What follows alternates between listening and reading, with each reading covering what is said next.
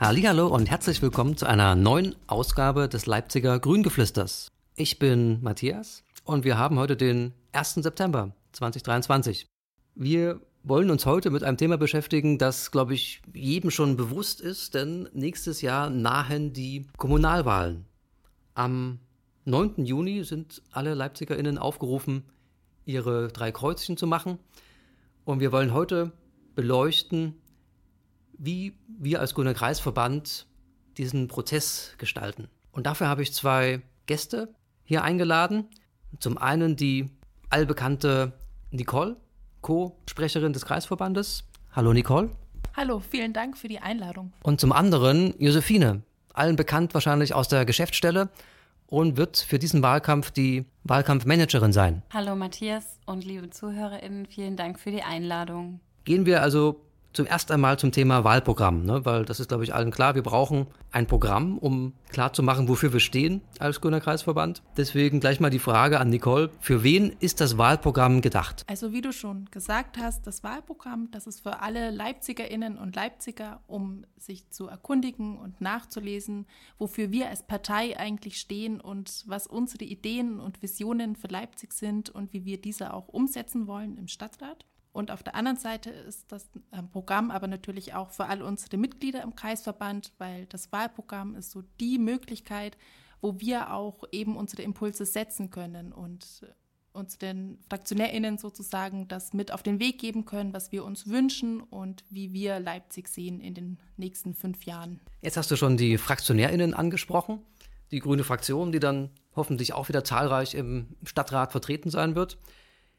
Die Frage ist ja, wie verbindlich ist das Wahlprogramm für die zukünftige Fraktion? Das Programm wird natürlich mit den Fraktionärinnen entwickelt und auch sie geben ihre Impulse mit rein. Und ich habe bis jetzt auch immer sehr positive Erfahrungen gemacht, dass viele von ihnen auch das alte Programm von 2019 immer wieder zur Hand nehmen und auch mal durchlesen und gucken, was da noch drinsteht, was man noch bearbeiten könnte und umsetzen könnte.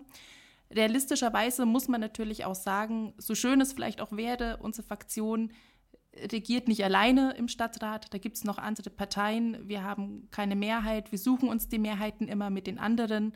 Entsprechend kommen natürlich auch andere Ideen und andere Gedanken dazu. Und so wie eine Idee in den Stadtrat hineinkommt, so kommt sie am Ende nicht wieder hinaus.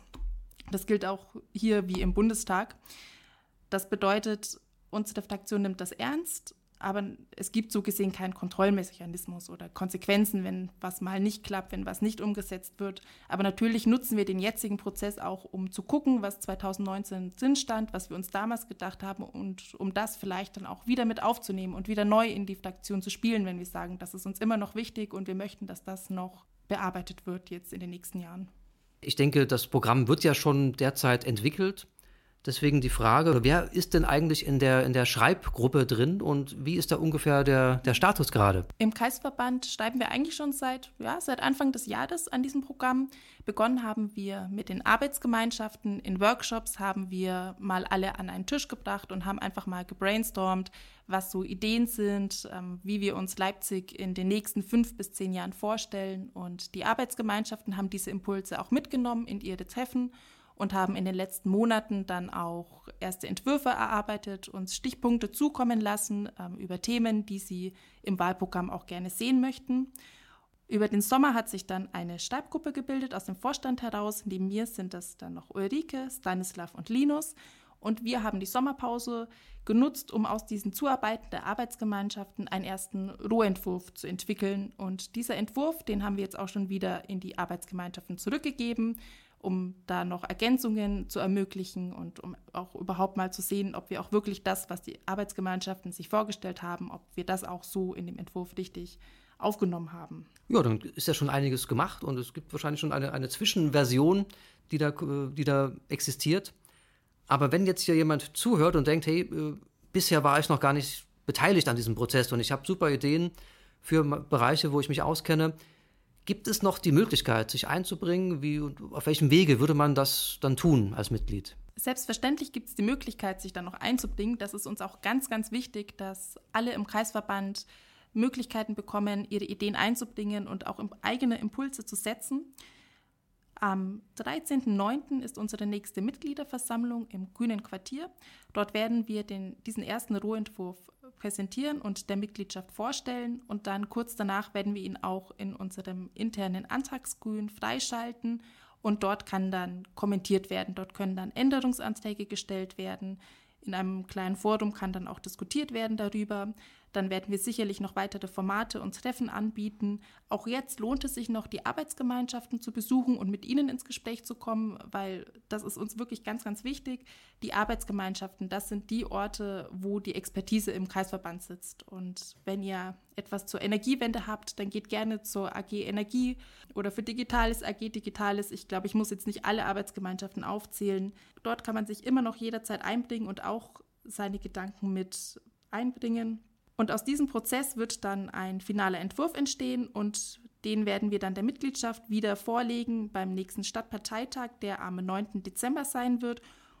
Und in der Hoffnung, dass dann alle damit zufrieden sind, werden wir das dann dort abstimmen und dann werden wir ein offizielles Wahlprogramm für die Kommunalwahl haben. Ja, das klingt doch gut. Es ist schon viel erreicht, aber man kann immer noch Ideen bringen oder seine Expertise noch mit einbringen. Dann ist noch die Frage, wenn wir das dann am Ende haben, am 9.12., wo findet man das Programm und in welchen Formaten? Uns ist es da ganz, ganz wichtig, dass wir das Programm niedrigschwellig und auch in verschiedenen Formaten zur Verfügung stellen, damit da für alle was dabei ist. Also es wird eine Wahlkampf-Homepage geben, da wird es alle Infos zur Kommunalwahl geben von unserer Seite. Dort wird auch das Programm veröffentlicht mit Verlinkungen, mit Ergänzungen, mit Diagrammen und mit Grafiken. Also das ist uns wichtig, das da auch wirklich anschaulich und ansprechend aufzubereiten. Darüber hinaus wird es Flyer geben, es wird Broschüren geben. Wir wollen ein Wahlkampfmagazin machen, in dem wir so die wichtigsten Punkte herausarbeiten und unsere Schwerpunkte setzen. Es wird natürlich ein Langwahlprogramm geben, ein kleines Büchlein, wer sich mal abends auf dem Sofa gemütlich machen möchte. Ich denke, da wird für jeden was dabei sein. Ich glaube, ich bin dann eher auf der Homepage zu finden und hoffe, dass die dann schön gestaltet ist. Ja, dann kommen wir zum zweiten großen Themenkomplex, zu den Wahllisten. Also ich glaube, wir alle wissen ja, bei so einer Wahl kriegt man einen Wahlzettel in die Hand gedrückt und darf sich dann auf diesem äh, austoben. Josephine, als Wahlkampfmanagerin, wie wird denn dieser Wahlzettel dann am Ende aussehen? Wie viele Stimmen hat man? Also wie, wie läuft das dann ab? Also der Stimmzettel für alle, die noch nie bei einer Kommunalwahl gewählt haben oder vielleicht schon wieder vergessen haben, wie der aussieht. Der Stimmzettel ist ziemlich groß und man muss ziemlich viel aufhalten, bis man letztendlich alles lesen kann denn dort sind alle in deinem Wahlkreis wählbaren Parteien und Wählervereinigungen aufgeführt und pro Wahlvorschlag sind maximal elf Personen aufgelistet. Das heißt, auch wir als Grüne haben im Idealfall elf Personen dort stehen. Da ist dann so eine Information wie Name und Beruf aufgelistet. Und daneben sind dann drei leere Kästchen, in die man sein Kreuz setzen kann. Das Besondere ist auch, dass man insgesamt drei Stimmen hat, die man völlig frei verteilen kann. Das heißt, man kann auch einem Bewerber alle drei Stimmen geben oder zwei Bewerbern zwei und jeweils eine Stimme. Man kann das frei auswählen. Ja, das ist soweit klar. Und es gibt ja in Leipzig mehrere Wahlbezirke. Wir haben ja, glaube ich, zehn. So das Zentrum ist einer, der in der Mitte liegt. Und dann so ein bisschen wie eine Torte verteilen sich die anderen neun so quasi von der Mitte ausgehen, vom Rande des Zentrums bis in den, in den Außenbereich. Ne? Und jetzt vielleicht auch noch die Frage, warum gibt es zehn Wahlkreise in, in Leipzig für die Kommunalwahl? Und auch warum sind es denn genau elf Plätze pro Liste? Also für diesen Zuschnitt der Wahlkreise sind vor allen Dingen zwei Dinge entscheidend. Das sind einmal natürlich die örtlichen Gegebenheiten, also die Stadtteilgrenzen und auch die Einwohnerinnenzahl damit über alle Wahlkreise hinweg eine möglichst gleiche und auch gerechte Verteilung entsteht. Interessant ist ja, dass ja die Größe des Stadtrates von der Einwohnerzahl abhängig ist und aktuell hat der Stadtrat 70 Plätze. Und damit möglichst alle Bürgerinnen in Leipzig sich von diesem repräsentiert fühlen, hat man eben diese zehn Wahlkreise. Der Zuschnitt dieser Wahlkreise erfolgt auf Grundlage der Verteilung der EinwohnerInnen in den Stadtteil und wird vom aktuell regierenden Stadtrat beschlossen. Der Zuschnitt ist übrigens ziemlich genau der gleiche wie bei der letzten Kommunalwahl. Und der zweite Teil der Frage ist ja der, warum sind es denn genau elf Plätze bei den Grünen? Und das ist sehr interessant, denn das geistert ja immer wieder rum, wenn man über die Listen spricht. Und man fragt sich, wieso denn jetzt genau elf? Und auch da können wir wieder aufs Kommunalwahlgesetz äh, schauen, denn laut diesem darf die Liste aus maximal anderthalb mal so vielen Bewerbern bestehen, wie Plätze im Stadtrat sind. Wie ich bereits gesagt habe, der Stadtrat hat 70 Plätze und wie Matthias erwähnt hat, gibt es in Leipzig zehn Wahlkreise. Wenn man das ausrechnet, 70 durch 10, kommt man auf sieben. Das heißt, jeder Wahlkreis hat die Chance auf sieben Plätze. Und das anderthalbfache von sieben ist eben elf. Das heißt, man hat elf Plätze pro Wahlvorschlag, also pro Partei. Das gilt also für jede Partei und Wählervereinigung und nicht nur für die Grünen. Das klingt verständlich. Wobei man da ein bisschen aufrundet, ne? weil sieben mal 1,5 wären 10,5. Aber da sind wir quasi großzügig und nehmen lieber ein paar mehr Leute auf die Liste. Denn es kann, ja auch sein, dass Leute zurücktreten müssen oder ihr, ihr Mandat nicht wahrnehmen können. So, also zehn Wahl, Wahlkreise mit elf Sitzen. Das heißt, wir brauchen 110 Menschen, die für grüne Werte einstehen und sich da auf diesen Listen wiederfinden sollten am Ende. Ja, das ist ja schon, wäre ein sehr langer Wahlprozess, sage ich mal, die alle irgendwie einzeln zu wählen. Deswegen, Nicole, wie genau wird das denn so ungefähr ablaufen? Oder wie wird das vielleicht am Ende beschlossen und wie, dass wir uns vielleicht von hinten herantasten? Genau, also der Endpunkt sozusagen ist dann 19. und 20. Januar. Dort haben wir einen zweitägigen Stadtparteitag, wo wir sämtliche Listen wählen. Und jetzt haben wir ja schon gerade überschlagen, 110 Menschen für diese Listen fehlen. Das ist eine riesige Aufgabe, die wir, das gehört zur Wahrheit dazu, einfach als Vorstand alleine auch nicht stemmen können. Deswegen haben wir uns dazu entschlossen, diesen Prozess offener und dezentraler zu gestalten und möglichst viele Menschen dabei mitzunehmen. Deswegen beziehen wir auch jetzt schon die Stammtische mit ein und werden dort verschiedene Workshops äh, stattfinden lassen, wo man sich vorstellen kann, wo man auch mal die Leute in seinem Bezirk kennenlernen kann, wo man ein Gefühl für die Kandidierendenlage gewinnen kann.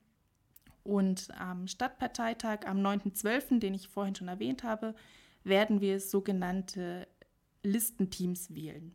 Diese Teams werden bestehen aus einem Vorstandsmitglied und vier Menschen, die sich bereit erklären, für den jeweiligen Wahlkreis Verantwortung zu übernehmen, für die Liste Verantwortung zu übernehmen, die sich mit uns dann auf die Suche begeben werden nach interessierten Menschen, die Ausschau halten werden nach Leuten, die man vielleicht für die, für die Listenwahl ermutigen kann.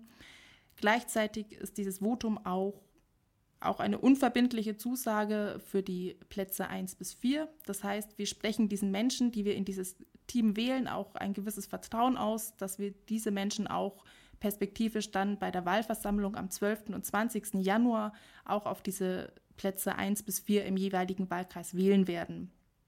Und mir ist wichtig dabei immer zu betonen, am Ende entscheidet die Wahlversammlung an diesem Stadtparteitag im Januar darüber, wer auf welchen Listenplatz kommt. Diese Vorprozesse sind da, damit man sich informieren kann, damit man weiß, was auf einen zukommen würde, ähm, dass man nicht blindlings da irgendwo reinläuft. Aber das ist nichts, das soll nichts Ausschließendes sein. Wenn man bei so einem Treffen nicht dabei ist, wenn man im Vorfeld mit diesem Team keinen Kontakt hatte, ist das kein Grund, sich nicht zu bewerben dann bei der Wahlversammlung dieses Team hat nur die Aufgabe, so eine, die Lage im Vorfeld zu sondieren, damit wir wissen, woran wir sind, weil erfahrungsgemäß gibt es Wahlkreise, da finden sich mehr als genug Menschen, wo wir stark vertreten sind, beispielsweise in Mitte oder in Süd.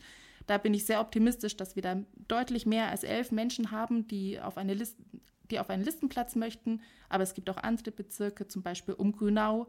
Erfahrungsgemäß wird es dort schwieriger sein, Menschen zu begeistern, sich zur Wahl zu stellen. Und dass man da schon so ein bisschen vorausschauend das ins Auge fassen kann, das ist die Aufgabe dieser Listenteams.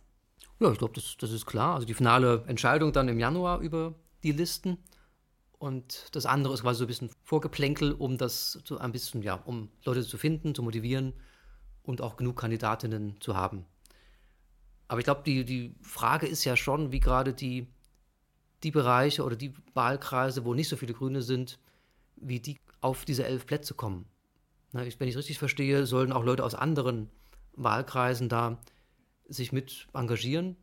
Aber was, was wäre vielleicht ein Grund für jemanden, der, ja, der das, der das in Erwägung zieht? Was, was heißt das dann? Muss man dann ständig vor Ort sein oder wie, was kommt dann auf einen zu, wenn man sich wo ganz anders aufstellen lässt? Also was man natürlich immer voraussagen muss, das ist Ehrenamt, was wir hier machen. Und alles, was wir tun, ist großartig und es geht nicht darum, wie viel man leisten kann und ob jemand mehr macht als jemand anderes, sondern jede helfende Hand ist herzlich willkommen und wir freuen uns über jede Person, die mal Flyer verteilt, die sich mal an einen Wahlkampf stellt, die Haustürwahlkampf macht. Ähm, da gibt es kein zu viel oder zu wenig, das ist für jeden genau das Richtige. Und ja, du hast recht, wir haben in einigen Bezirken wahrscheinlich nicht genug Mitglieder, um die Liste nur mit Menschen aus diesen Orten zu füllen. Aber da hat zum Beispiel Josephine ja schon gesagt, ähm, auch Menschen, die nicht in der Partei sind, sind herzlich willkommen zu kandidieren. Also wenn ihr da jemanden kennt, gerne ansprechen. Und dann geht es auch darum, einfach ja, unsere grünen Werte auch zu zeigen. Also letztlich, wir machen das ja nicht, um Leute in den Stadtrat zu wählen, um ein gutes Ergebnis zu haben. Das ist ja kein Selbstzweck. Also der, warum wir das machen, ist, wir wollen unsere grünen Werte in Leipzig bekannt machen, wir wollen dafür einstehen, wir wollen Verantwortung auch in der Stadt übernehmen. Und dazu gehört es auch, dass wir diese Verantwortung auch dort zeigen, wo es nicht immer einfach ist. Und ähm, ich bin sicher, dass es in der Mitgliedschaft auch Menschen gibt, die vielleicht aktuell keine Zeit für ein Mandat im Stadtrat haben, die sich aber sehr gut vorstellen können, den Wahlkampf zu unterstützen und dort unsere Ideen auch an den Mann und an die Frau zu bringen. Und genau für solche Menschen sind dann auch gerade diese hinter den Listenplätze spannend, wo man sehr wahrscheinlich nicht in den Stadtrat kommt, wo man aber Gesicht zeigt, wo man dann auch involviert wird in die Prozesse, wo man, glaube ich, auch sehr viel lernen kann, sowohl über sich selbst, über das sich selbst präsentieren, auf andere zugehen, aber auch über Wahlkampforganisation und Management. Das sind ja auch spannende Prozesse, die man so ja eigentlich nicht erlebt.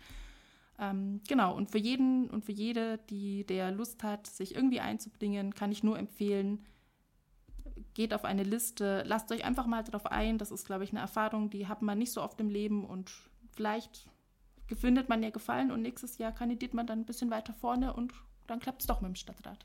Ja, die klare Einladung hier, sich da mitzumachen und sich zu engagieren, auch äh, wenn es nicht direkt das eigene Viertel oder der eigene Wahlbezirk ist. Dann vielleicht noch abschließend die Frage, wenn man dann wirklich auf so einer Liste landet, ne, dann gibt es ja Platz 1 bis 11. Aber wie wahrscheinlich ist es denn, dann, dass man tatsächlich gewählt wird und im Stadtrat sitzt? Also grundsätzlich ist es sehr schwer zu beantworten und es ist natürlich von sehr, sehr vielen unterschiedlichen Faktoren abhängig. Also zum Beispiel, in welchem Wahlkreis man kandidiert oder auch auf welchem Listenplatz man steht oder wie der Wahlkampf läuft, natürlich wie das Wahlergebnis am Ende ist. Also das lässt sich sehr, sehr schwer vorhersagen.